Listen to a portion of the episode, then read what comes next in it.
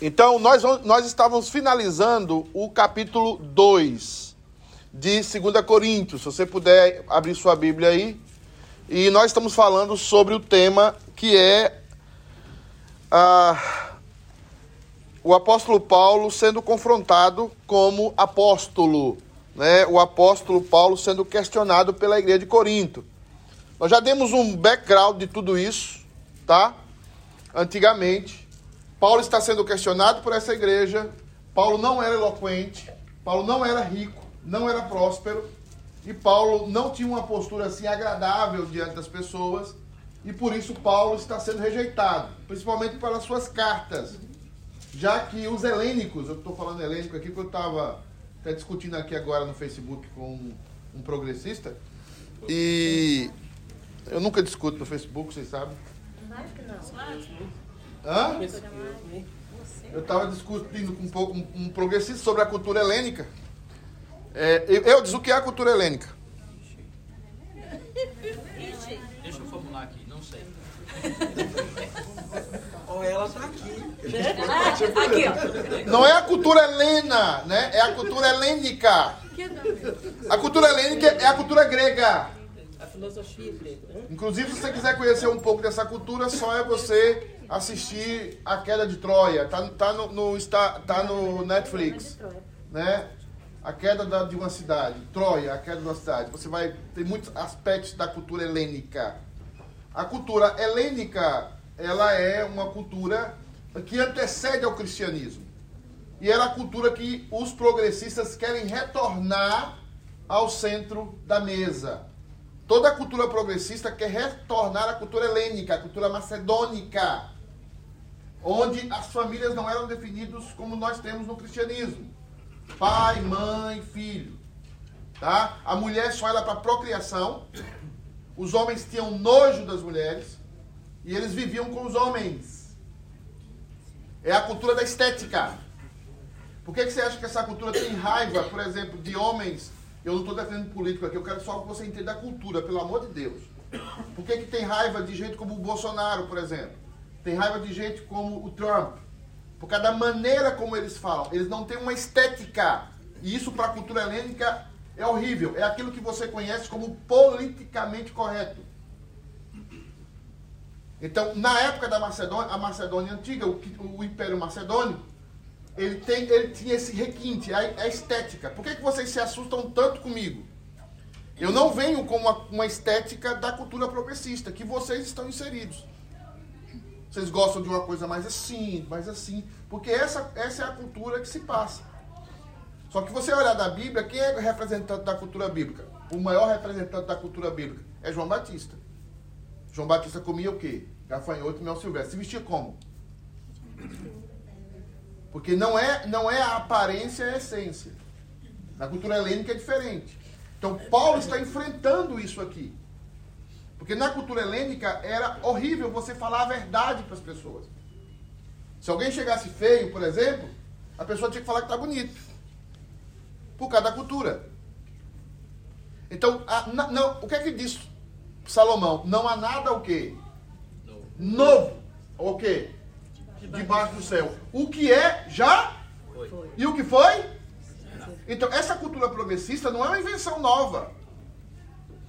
Isso talvez, eh, eu estou escrevendo um artigo para a igreja no Brasil, talvez eu traga aqui para vocês, talvez na terça-feira, algo sobre o background, linkando a cultura helênica, a cultura macedônica do Império Macedônio com a atual cultura. Porque antes da dominação do cristianismo, quem dominava? Era a cultura macedônica. Aí o cristianismo, o cristianismo veio e aplastou a cultura macedônica. A cultura helênica, que cuja língua única era o grego. Né? Então, Paulo está sendo aplastado por isso. Paulo está sendo questionado por isso, pela dureza das suas cartas. E eles estão abraçando quem? Apolo. Apolo que tinha sérios problemas doutrinários.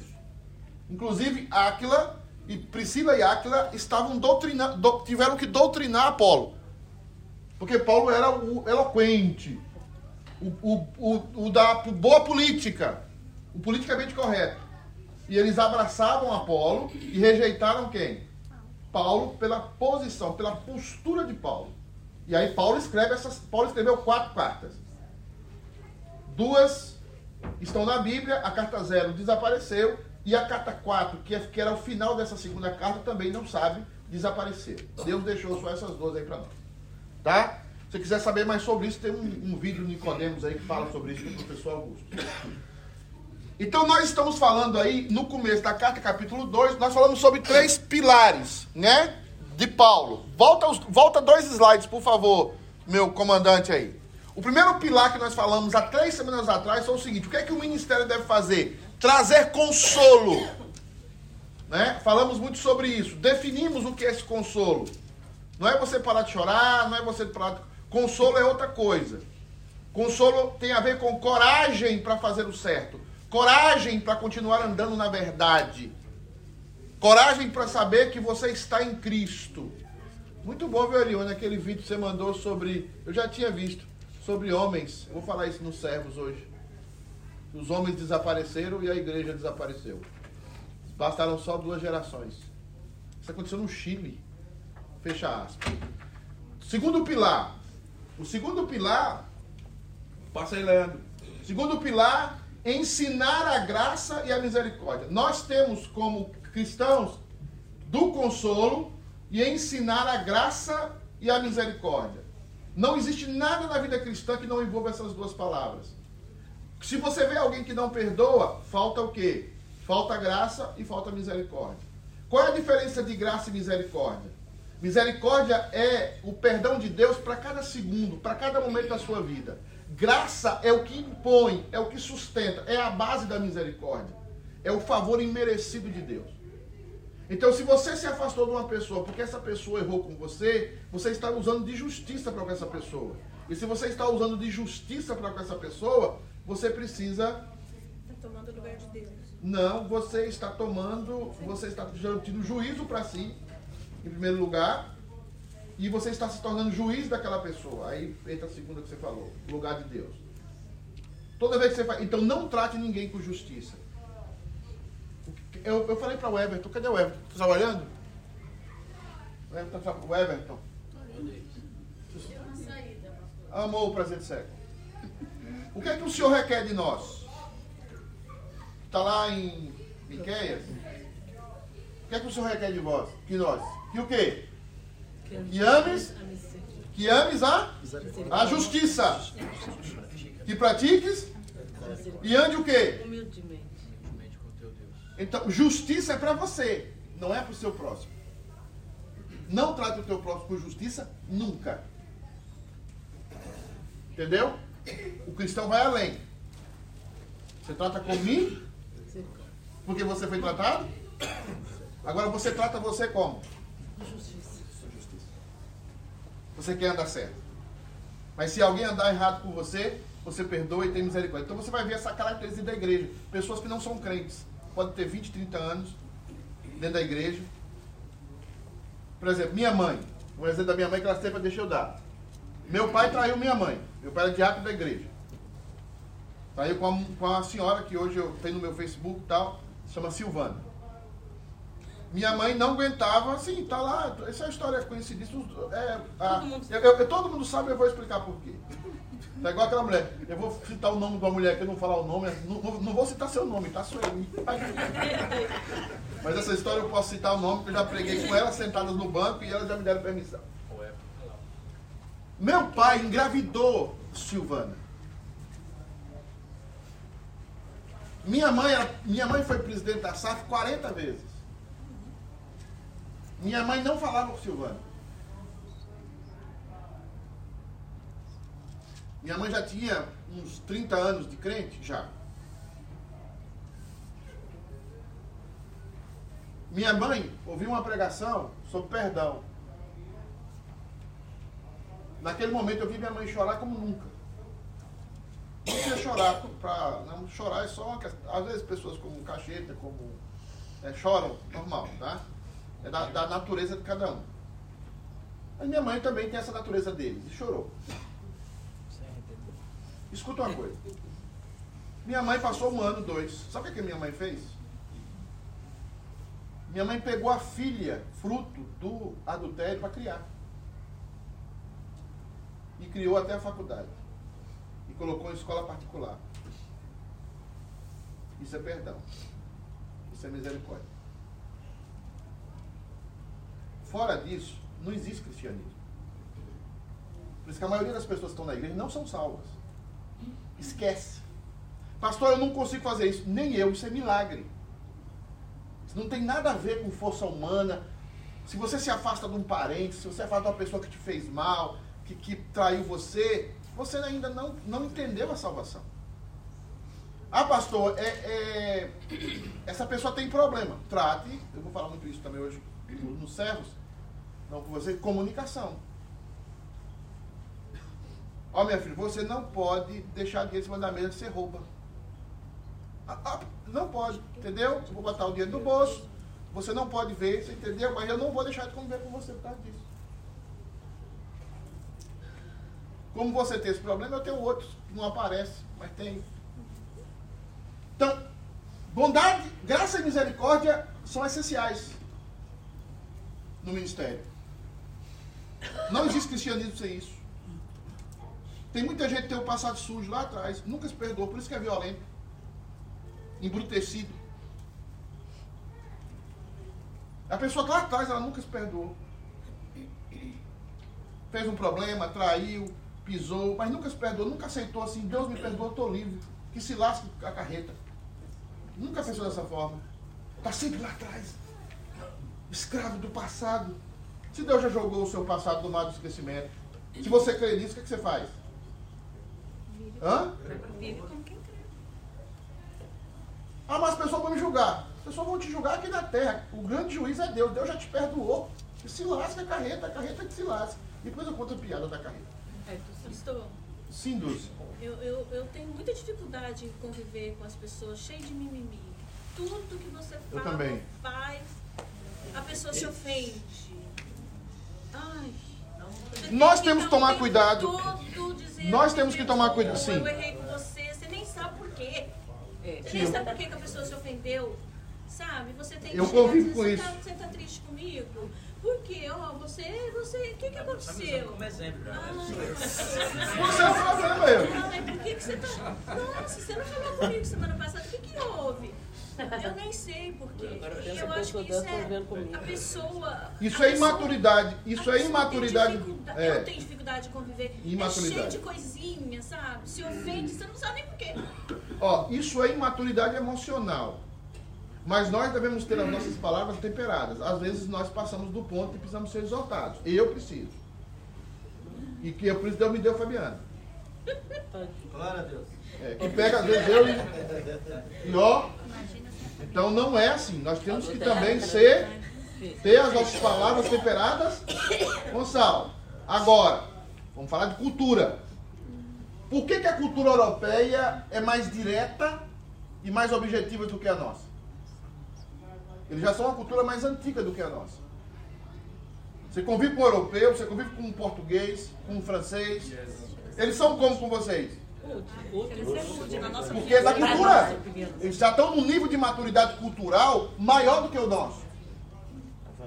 Entenda isso. Nós- é uma cultura ainda, ainda é uma cultura bebê. Porque as nós precisamos, nós não. O Ariano Suassuna fala um pouco sobre isso, né? Você, você chega para alguém brasileiro, a dificuldade que o brasileiro tem de viver na Suíça, na Holanda, por quê? Em Portugal. Porque ele conta a história de um. O Ariano Suassuna, que é o escritor que eu mais li, mais gosto brasileiro, mais do que o Baldo Ribeiro, que eu também gosto. Mas Ariano diz o seguinte: Ariano fala que um amigo dele se mudou para a Suíça. E chegou lá na Suíça, o amigo falou assim, no- na sexta-feira, gente, eu quero convidar todo mundo para o aniversário da minha casa. Para minha casa. Que vai ser amanhã, no sábado, todo mundo está convidado no meu apartamento. Aí o, o Brasil, brasileiro, ó, tô lá! Tô lá! Mas a gente é brasileiro. Esse tô lá não quer dizer que eu vou, né? Você sabe que eu gosto de você, você sabe que você gosta de eu, você sabe que eu vou, não, eu posso. Ele não foi, Não justificou. não justificou nada. Na segunda-feira, o, o suíço falou assim: Mas você não foi no meu aniversário? Você está doente? O que, que aconteceu? Não, eu mandei um telegrama, você não recebeu, não? Mentira. Sabe o que é que. Isso é mentira. Sabe o que é que o suíço fez? Processou a empresa de telegramas da Suíça. Ah, E depois o amigo dele. E aí ele descobriu que o quê? que era mentira. Que era mentira. E ele teve que mudar da Suíça. Porque nós somos assim. Aí quando encontra uma cultura madura, nós nos espantamos. Ó, eu tenho vários professores meus que são de cultura mais, mais do norte. Né?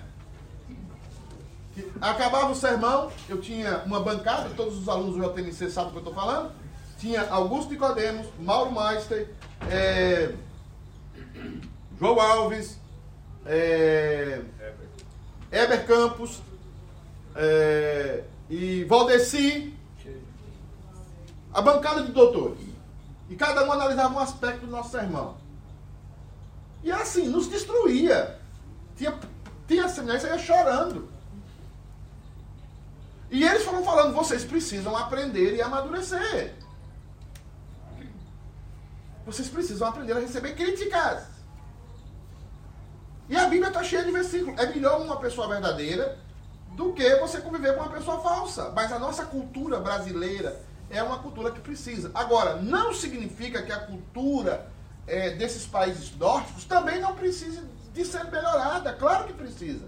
Precisa de uma pitada de cultura eh, eh, brasileira, latina. Claro que precisa. Esse equilíbrio, esse balance que vai dar em nós aquilo que Jesus, às vezes vamos ser condescendentes, às vezes vamos ser mais diretos, mas a ideia é guardar o coração e ser mais maduro e saber que tudo o que aconteceu na sua vida foi por graça, foi por misericórdia. E é assim que você deve tratar as outras pessoas. Passa aí, eu não vou sair hoje de nada. Né? Terceiro. E hoje eu deveria entrar nesse aí. Qual a motivação correta do ministério? Tá? Eu sou mais prolixo do que correr a dentada de maréia. Tá? Maréia turbo. 15 já teve um. Com certa música. Vamos lá. Lê Kisney. Ora, quando cheguei a Troade para pregar o Evangelho de Cristo, e uma porta se me abriu ao- no Senhor. Ele chegou em Troade, que é uma cidade portuária, e ele tinha um objetivo. Como? Vamos lá, gente. É porque a letra depois foi chegar. Tá, a- a- eu boto essa letra para perturbar vocês. Pregar o Evangelho. Ninguém lê. Dá pra gritar essa pessoa. Gente, essa letra representa a minha cabeça, tudo embaralhado. E ninguém entende. Né? Representa o Flamengo e o Brasil. A letrinha branca. Vamos lá. Para pregar o quê? Ele chegou em Troade para quê? Olha o objetivo de Paulo. Olha a motivação de Paulo. Eu cheguei em Troade para pregar o evangelho. Eu não cheguei ali para anunciar Paulo. Eu não cheguei ali para falar coisas pessoais minhas. Eu cheguei para o quê? Para o quê, irmãos? Pregar o evangelho. Então, o pastor não deve estar preocupado em dar suas opiniões, suas impressões sobre a vida. Ele deve estar preocupado em pregar o quê? O evangelho é o quê? São todas as verdades reveladas no Velho e no Novo Testamento através da grande chave hermenêutica. Qual é a grande chave hermenêutica, Bené, da Bíblia? Jesus. E é através de Jesus. Então você vê um sermão que não tem Jesus, você foi para uma sinagoga e não para uma igreja cristã. Deu para entender? Você ouve um sermão e só, o cara só fala de leis e preceitos e não cita Jesus. Você está onde? Você está numa sinagoga. Daqui a pouco vai ter uma sala aí para os homens, né? Para todo mundo se circuncidar. Né? E, e vai ser o eu, o circunci- circuncidador oficial. Olha o tamanho da, da navalha. Né? Então, Navalha séria. eu só estou usando esse, esse exemplo tosco para vocês não perderem o que eu estou falando. Versículo 11, 12, 13, sei lá. Alguém leia. 13, vamos lá. Você consegue ler, Marcelo? Marcelo, por favor. Quem está lendo é, é, é, é a loira? Loira, lê, loira. Nasceu loira. Isso aí é macedônica de- desde sempre. Vai. Não tive, contudo, tranquilidade no meu espírito, porque não encontrei o meu irmão Tito. Por isso, despedindo-me deles, parti para Macedônia. A outra expressão. Ele estava com o propósito de pregar o evangelho, mas ele não encontrou quem? Pessoas, irmãos, antecedem o meu trabalho para Deus na igreja e fora dela. Vou repetir essa frase. Pessoas na igreja antecedem o meu trabalho para Deus dentro e fora da igreja. Então você tem que remeter ao bom samaritano. Ele, aquele, o, o, passou o levita, que não era diácono, que não era cantor, era diácono. Ninguém quer ser diácono, todo mundo quer ser levita, né? É? Antigamente. Passou o sacerdote. Eles fizeram o quê? Passaram o quê? De lá. Paulo está dizendo aí que ele estava com a missão, tinha isso no coração, mas ele não encontrou a quem? Ele não encontrou Tito. Tito poderia ter sido perseguido, Tito poderia estar, estar morto, Tito poderia ter sofrido qualquer uma situação, e ele está preocupado por Tito, e ele deixa e parte para onde? Para Macedônia. Porque talvez, e isso aí nós vamos ver depois em Atos, é, havia um chamado maior para Macedônia. Mas a preocupação maior de Paulo não era só isso, era a pessoa de Tito. Então, quando você vê na parábola do bom samaritano, aquele, a, os bons samaritanos parando, cuidando daquela pessoa à beira do caminho, levando aquela pessoa para um hotel, hospital, que era daquela época, era um hotel, hospital, e pagando, e ainda pagando mais, dizendo o quê? Por isso, irmãos, que discipulado tem a ver com você meter a mão no bolso. Tem a ver com você cuidar de alguém. Você já percebeu que a gente vira tão religioso que a gente passa o ano todo olhando para a igreja, cuidando de igreja e a gente não cuida de pessoas? Você já percebeu isso? Eu falei aqui no último dia, tinha aqui umas 130 pessoas, foi um milagre até, porque os crentes não estavam, vocês não estavam, mas tinha aqui umas 130 pessoas, no final virou 160. Mas essas pessoas, eu falei o quê? No ano que vem, eu vou pedir para o Everton imprimir, vai botar nas paredes aí. Quem, com quem você vai vir no culto do ano novo? Quem você vai passar o ano cuidando? Uma pessoa que você vai cuidar. Uma pessoa que você vai estar pendente, que não é seu parente, que não é seu filho, que não é. Talvez uma sogra, por exemplo. Porque, veja bem, quando você estiver preocupado em cuidar de alguém, você não vai estar envolvido em fuxico na igreja. Você não vai ter tempo de reclamar da vida. Eu gosto, da, eu gosto de uma mulher do zoião azul lá no Instagram, que ela, ela, ela uma vez, é, ela fez uma, uma. Eu gosto dela que ela é boa atriz. Ela não é atriz não, mas ela é boa atriz no que ela faz lá. Ela fala de uma mãe que está com um filho novo. E aí a, a, a coach falando, você tem que arrumar um tempo para você. E aí ela assim, com o menino assim, tempo? O que é tempo? Você precisa de um lugar tranquilo na sua casa para descansar e dormir. Descansar, dormir. Quem já teve filho pequeno sabe o que eu estou falando. Não é isso? Você chega em casa, você está cheirando a leite, a golfo, né? As unhas faz assim uns 30 dias que não fez, né? Assim? Porque você está preocupado com quem? Com o seu? Com o seu bebê. Quando você está preocupado com pessoas, você não tem preocupação de ficar com raiva de ninguém, de se envolver em fuxico. Você está ocupado demais amando pessoas e cuidando de pessoas. O problema é que a sua vida e a minha vida é 100% egoísta. É 100% egoísta. Por exemplo, você vai sair de férias. Eu falo isso aqui, tem uma turma que gosta de sair enranchado, igual enxu, né? Lá na Bahia de férias. Beleza, mas já falei, saia assim, é benção, mas saiam também como? Saiam só com marido e mulher. Se você não tiver condição de pelo menos umas quatro vezes no ano sair só você e o marido dessa mulher, devolve a mulher. Porque você não aguenta ficar só com ela. Então é o seguinte. Então é o seguinte. Então é o seguinte. Ó, os homens têm condição. Eu vou falar essa coisa. Os homens têm condição de pagar quanto por mês no futebol, gente? Quanto? 100 Mas para 20 dólares para sair com a mulher tomar um sorvete, ó. Ah, 20 dólares. Ah! Me fala, me fala onde que é a sorveteria. Eu tenho, eu tenho. Eu tenho muito. Então, pagar as manda aí. Tem. Tem uma lá em Link, tem uma lá em Link que faz fila. 20 dólares é. Tem uma lá em que faz fila. E é boa. E é boa, e faz fila. Você pode sentar nas mesinhas. Você tá entendendo? Agora tem que pagar mais 100. Tá. Se você, escuta, se você não programar, por exemplo, você vai olhar para alguém que chegou novo na igreja. E essa pessoa está aqui da América, está se virando para pagar as contas, pagar o aluguel, aquela coisa toda. Você já está na América há bastante tempo estabilizado. O que, é que você faz? Você pode fazer. Esse ano, eu vou levar essa irmã, eu vou levar esse irmão para passear comigo na neve.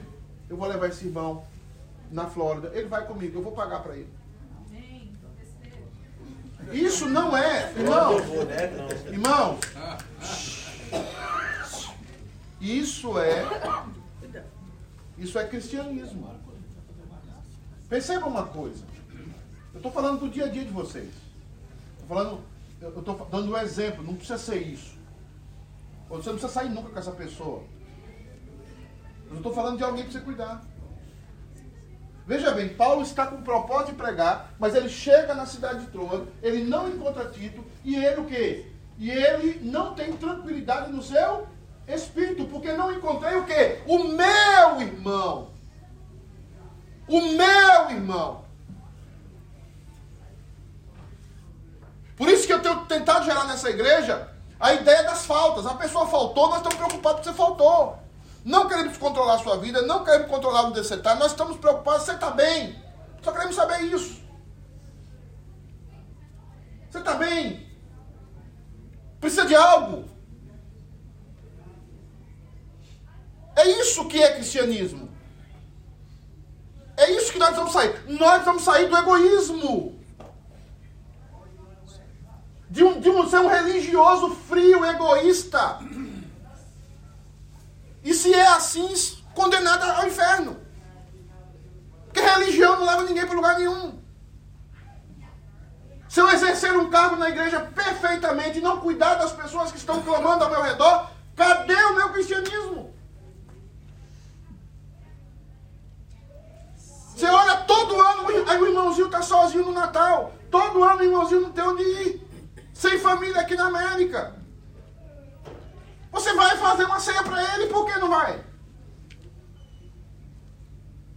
Isso é cristianismo. O resto é blá, blá, blá, blá, blá. Filhinhos, não amemos o quê? De palavras. Mas o quê? De fato e de verdade. O que, é que fez o bom samaritano? Jogou, no, botou no cavalo dele, levou para o hospital, hotel, pagou a conta e ainda falou: se gastar mais, você me avisa. Até ele estar curado. E as pessoas não chegam na igreja doentes, marcadas de dor, da vida, de ter atravessado pelo México, de ter sofrido abuso. Meninas que sofreram abuso em travessia, abuso em, em, em, em aeroportos. Ah, mas fizeram o que quiseram, erraram. Claro que erraram.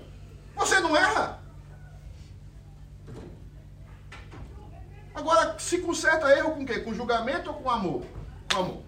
Dulce. Pastor, ah, duas coisas. Primeiro, se, a gente, se, a- se nós como igreja exercêssemos essa, isso na nossa vida, não precisava nem do comitê de visitação, né? Não. Segundo lugar, ah, nós podemos ver que todos nós, parece que é costume nosso sentar sempre no mesmo lugar. Sim. Se não é no mesmo lugar, é um, na frente, é um, uma- um mais para frente, outro mais para trás. Mas nós podemos perceber com isso as pessoas que estão sempre ao nosso redor. Eu não sei se isso é bom ou ruim, mas eu, eu, por exemplo, eu percebo bola, quem está ao- ao- perto de mim, quem faltou, quem, sabe? Então, se nós exercêssemos isso, nós poderíamos ligar na segunda, na terça, ou sentir sua falta, tudo. Eu acho que isso é uma sugestão para nós prestarmos Sim, atenção aí pode ser um. Como é que você chama aqui? Um tips. nas pessoas que estão ao nosso redor. Que elas Sim. estão, já faltou uma vez ou duas, ou aquela pessoa está sempre ali, ela não estava. Então, nós como igreja não precisa esperar o comitê de visitação. E o pior, e o pior é quando você fala assim, eu estou pagando o pastor para isso. E não entende qual é a função do pastor. A função do pastor na Bíblia não é essa prioritariamente. É a função dele como cristão, mas não é a função dele como pastor. Isso não está na Bíblia. E aí o povo assusta comigo, porque assim, o que está na Bíblia, o pastor deve se dedicar a quê? A palavra, a, a equipar o povo de Deus, a pregar fielmente a palavra, a preparar o povo de Deus para quê? Para viver o evangelho. Mas como é que a gente faz? E aí Caio Fábio tem razão na época que ele ainda era crente, né?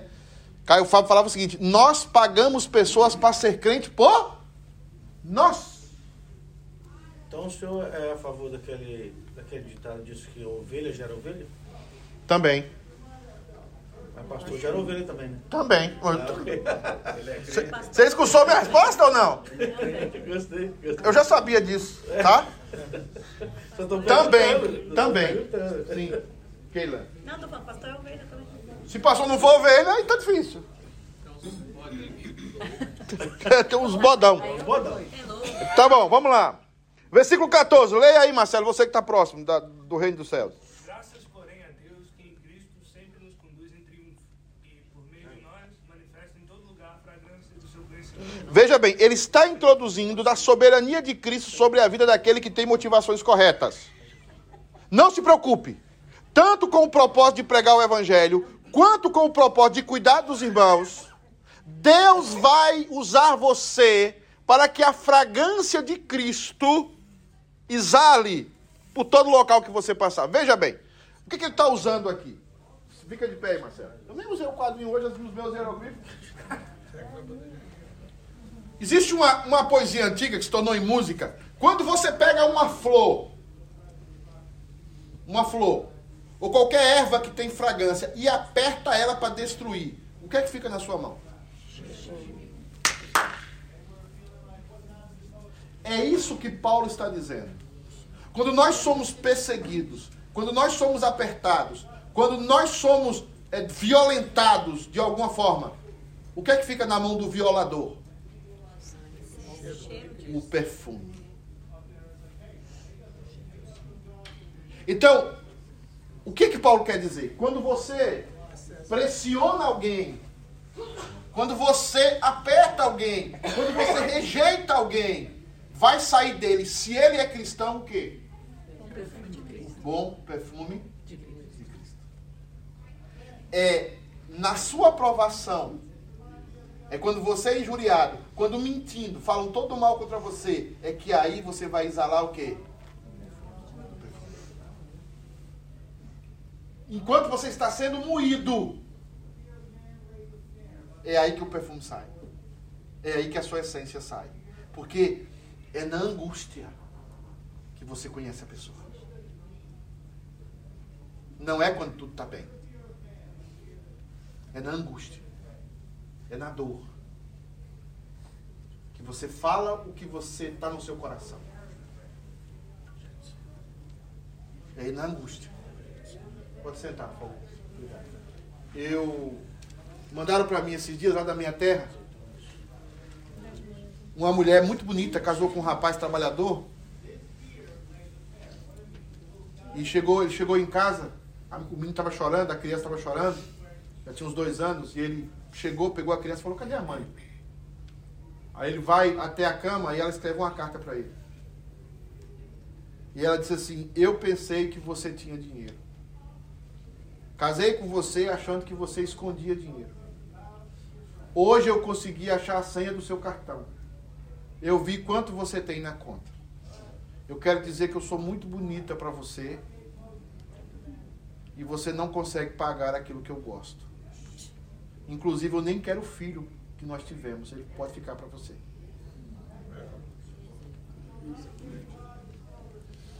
Tem que ir embora mesmo, não merece não. Porque você não conhece as pessoas pela aparência.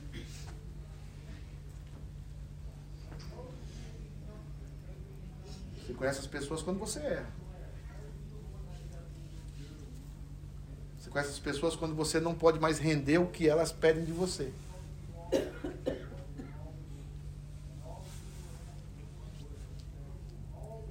Eu vou dar um tipo para esse conselho aqui que está novo ainda. esses dias eu fui consultado por uma igreja lá do Brasil. E eu presto consultorias, conselho, às vezes eles me chamam. Eles têm no budget dele, no orçamento dele, sabe o quê? Um salário. E eu perguntei por curiosidade, para que esse salário?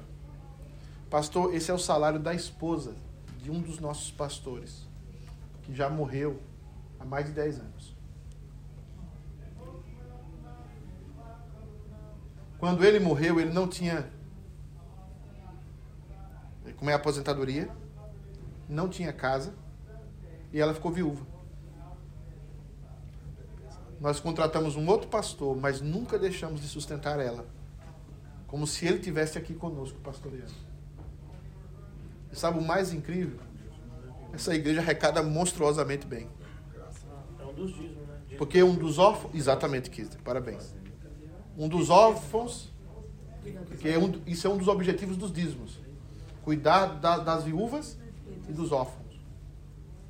Por isso que é dízimos, não é dízimo.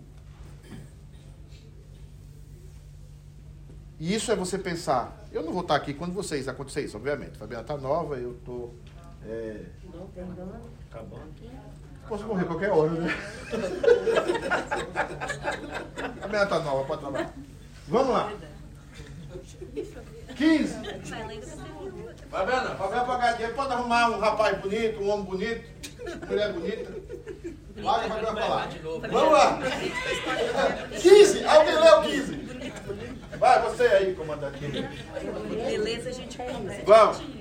Porque nós somos, para com Deus, o bom perfume de Cristo.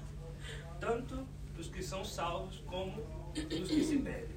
Olha, olha importante isso. Leia o próximo pra gente. 14, não? Para com estes, cheiro de morte para a morte. Para com aqueles, aroma de vida para a vida. Quem, porém, é suficiente para essas coisas? Perceba que o ministério não é somente pregar salvação. O aroma de Cristo é para algumas pessoas cheiro de morte. E o aroma de Cristo é para os cristãos cheiro de vida. Então, o ministério não é você que está na frente pregando salvação. Um dia eu fui falar do inferno aqui na igreja, logo quando eu cheguei aqui, uma pessoa chegou para mim e falou assim, uma pessoa assim, porque eu não entendia madura. Você tem inferno para mandar as pessoas? E eu, no mesmo tom, naquele dia eu estava assim com Fabiano, eu falei, você tem céu também para mandar? Já que se você não. Né?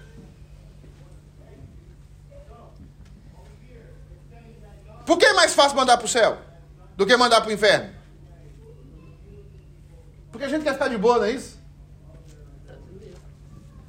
Mas o verdadeiro evangelho faz exalar de nós o bom perfume de Cristo, mas o bom perfume de Cristo não é agradável para aqueles que se perdem.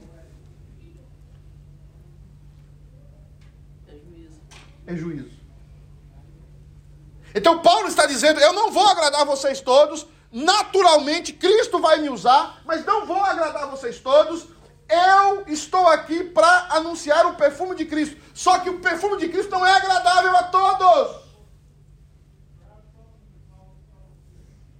Ser uma serva de Cristo, ser um servo de Cristo, não significa você ser amigues de todo mundo,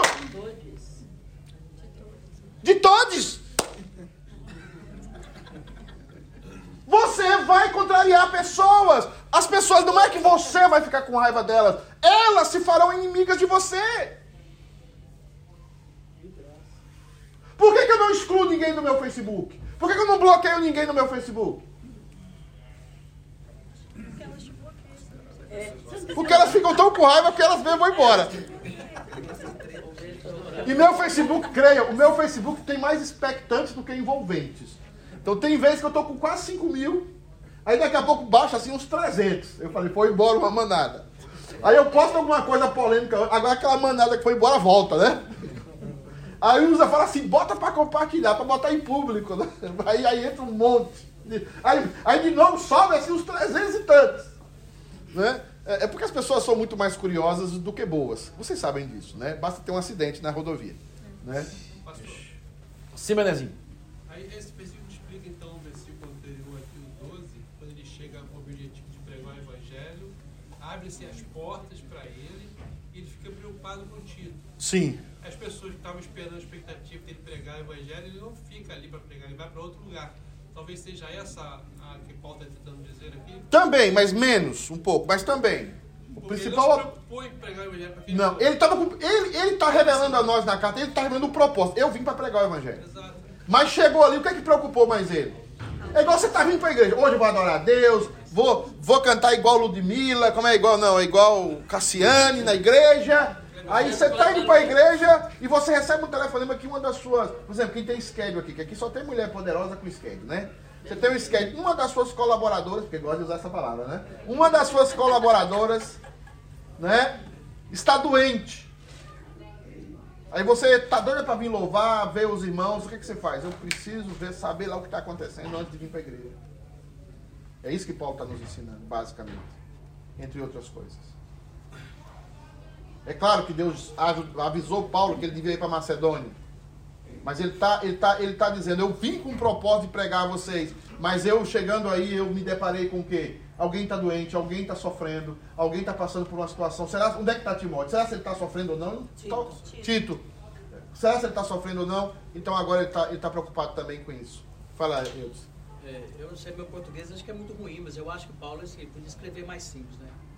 Eu acho que ele.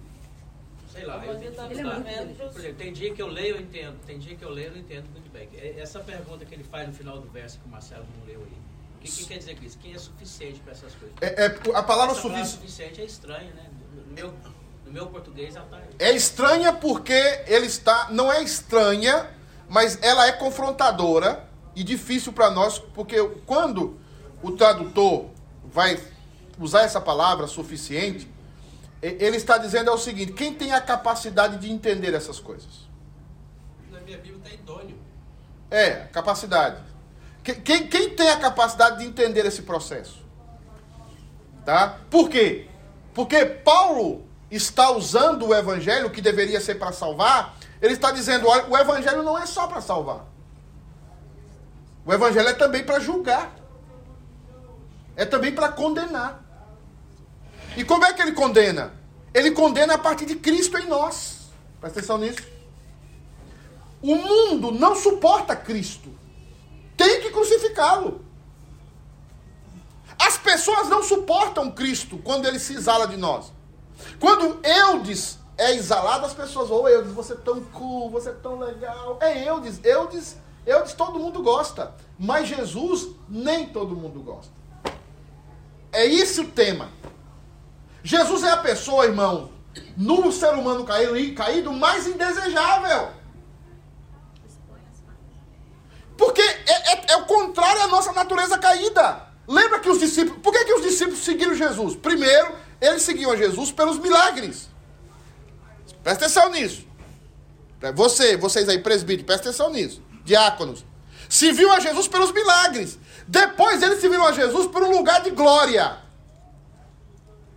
Quando você lê a lenda de Troia, é, Zeus faz três propostas para Hermes. Três propostas. E as três propostas são as seguintes: você quer ganhar tudo? Você quer ser o maior vencedor, o maior guerreiro? Você quer glória? Você quer ser rei, rei do maior reinado de todos os tempos, a glória eterna? Ou você quer conhecer a mulher mais bonita? Diga qual que Hermes escolheu. Escolheu a mulher mais bonita. Por isso que ele Troia cai. Por causa de Helena. Helena, que destruiu impérios. Eu falo sempre isso para Fabiana. Agora explica tudo. O homem, o homem, o homem quer glória, o homem quer vitória, o homem quer. Aí você vai ver os discípulos. Os discípulos, em primeira instância, eles queriam o quê? Eles queriam seguir a Jesus porque Jesus multiplicava o quê? Os pães. Já imaginou um cara assim falar assim, rapaz, eu tenho um, um, Mac, um McDonald's comigo o tempo todo? Um tica filé? Marcelo ia ser o primeiro seguidor. Um tica filé? Depois eles seguiram a Jesus, presta atenção, pela glória que eles achavam que iam ter com Jesus. Por que brigavam os filhos de Zebedeu quando eles estão chegando em Jerusalém? Quem vai sentar à sua esquerda e à sua direita, no reino dos céus? Perceba que essa, Essas são as motivações da maioria de vocês. Deixa um de vocês deixarem de ser presbítero. Deixa um de vocês, presbítero, forem para a cruz. A cruz da igreja.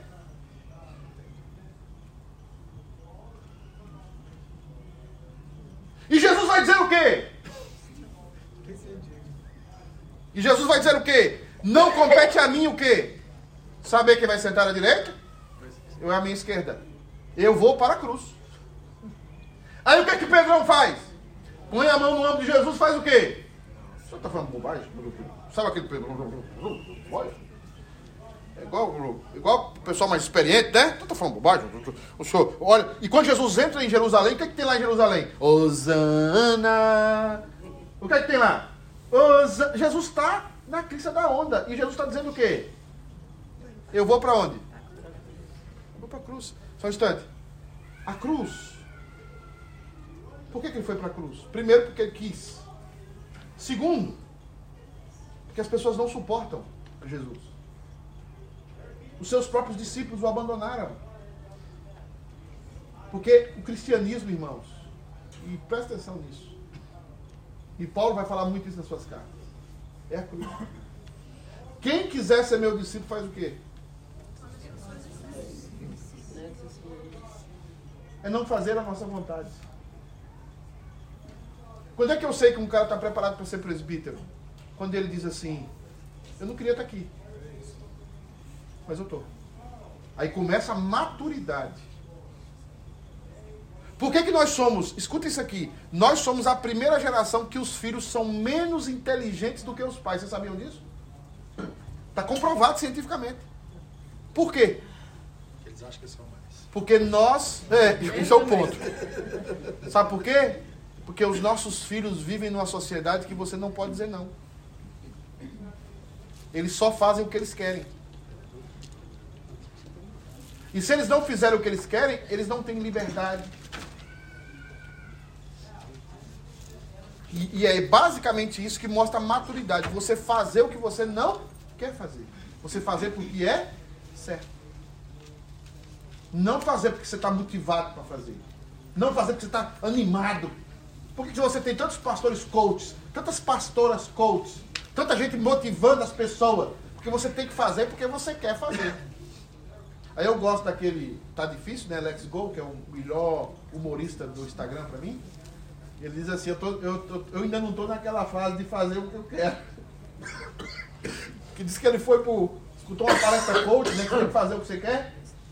E ele levou pro trabalho dele umas garrafas de cachaça, botou a caixona JBL lá, deitou numa rede, ó. Aí o patrão, desse, o patrão dele desceu virado no 600, virado no giraia, derrubou ele da rede, jogou ele no chão. E ele, e ele então, levou a surra do patrão. Falou assim, nunca mais eu vou escutar esses coaches. É basicamente isso. A vida é fazer o que é certo. Não eu quero. E é aí está a maturidade. E é aí que Jesus é um perfume amargo. É um perfume que nos causa náuseas. Porque Jesus vai dizer: Eu vou para a cruz. Quer ser meu discípulo? Tome a sua cruz e siga-me. O que, é Jesus está dizendo? É, pega, é andar a vida toda com a cruz nas costas? Andar a vida toda. Jesus fez isso? Não.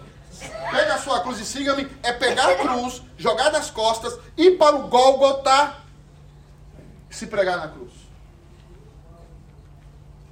Dizer, eu não faço. E aí vem a promessa para nós. Qual é a promessa? Se o grão de trigo cair na terra, não morre, fica o quê? É a sua vida e a minha vida muitas vezes. Não temos discípulo, não somos parte de nenhum projeto, somos egoístas, só cuidamos da nossa família e do nosso povo, que tem que cuidar mesmo, mas não é só eles. E a gente fica como? Só. Mas se o grão de trigo cair na terra, penetrar o solo, morrer, ele produz o quê? Muito fruto. Você nunca, essa é uma frase de Madre Teresa de Calcutá, uma católica. Você nunca verá uma pessoa que resolveu morrer pelo evangelho sozinha. Ela sempre vai gerar porque morreu. Iraci, você tinha levantado a mão. Não, só queria fazer um comentário sobre a, a, a liderança, os presbíteros, qualquer um líder. Só queria respaldar alguma coisa nessa, nessa, nessa comparação, porque eu acho que um líder, em primeiro lugar, é o.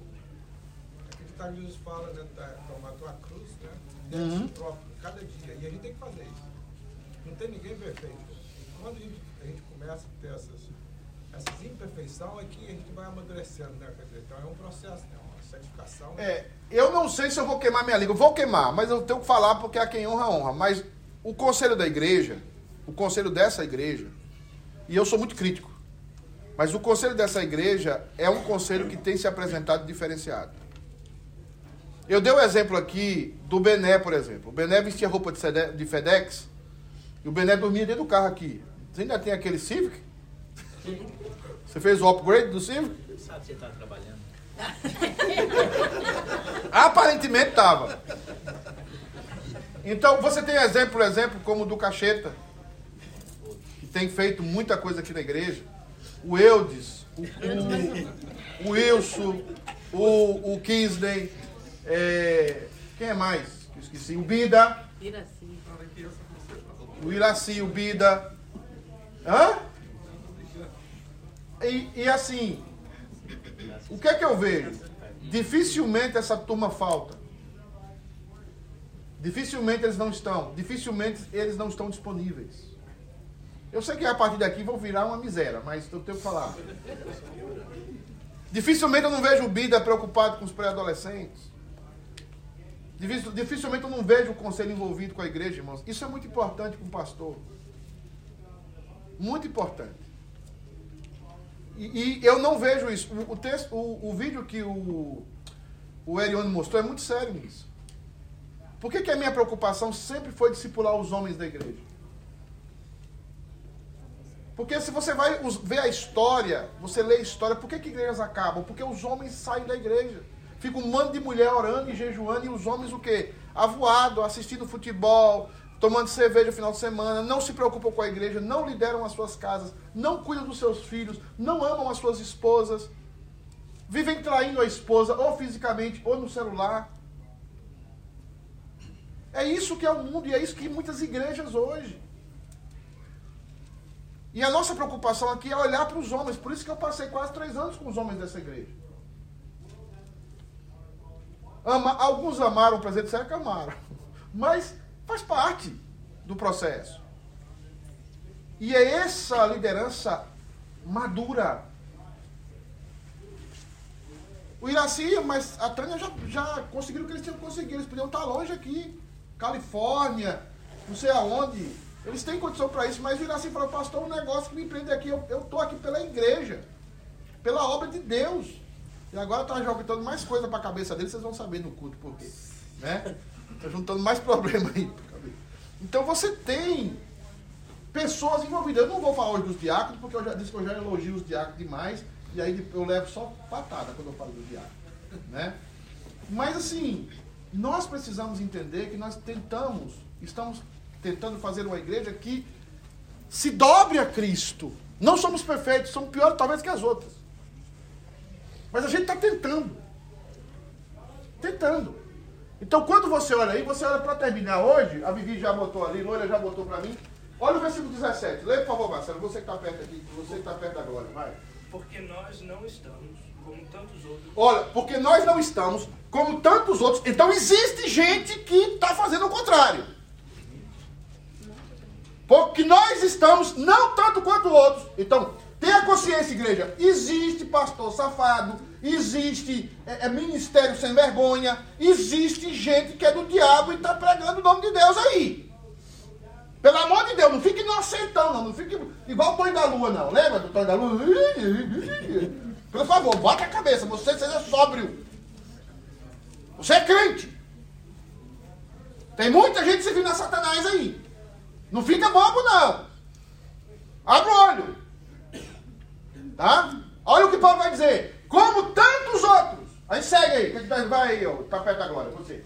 mercadejando a palavra de Deus. Mercandejando o quê? Vendendo, ganhando dinheiro com o evangelho com a palavra de Deus. Falei para o conselho na pandemia. Quando estava começando, o dinheiro da igreja é para os membros. Se alguém tiver com o aluguel atrasado dos membros, nós vamos ajudar. Se alguém tiver passando necessidade, nós vamos ajudar. Fui contestado por pastores. O dia da igreja não é para isso. Eu falei, é? Eu vou estar na minha casa bem, ganhando meu salário, enquanto o membro da igreja está tá passando necessidade, está ficando na rua. Ah, vai tomar banho. Vai comer cebola. Pessoal, isso é loucura. E tem gente que tem igreja. Tem gente que tem igreja. Aqui em Boston, os novos aí, ó, tem pastor que vendeu igreja de porteira fechada. Aqui na igreja, para os que não sabem, eu não tenho acesso à conta da igreja, eu não tenho acesso a, a, ao dinheiro que entra aqui quando é contado, eu não tenho acesso, eu sou funcionário da igreja, recebo um cheque na minha conta a cada 15 dias. Pum, é isso que eu sou. A igreja tem os trustees, tem o pessoal que é dono, se comprar um tempo, não sou eu dono. Nós temos presbitério, nós temos Assembleia Geral da Igreja, Aí você vai para a igreja que o cara montou. E você, bobão, dá lá o dízimo seu, pensa que tá dando para o senhor, está dando para o charlatão lá. Então, mercandejando a palavra de Deus. Mercandejando. Tá? Antes em Cristo é que falamos na presença de Deus. Ó, ó, ó coisa difícil. Com o quê? Sinceridade o quê?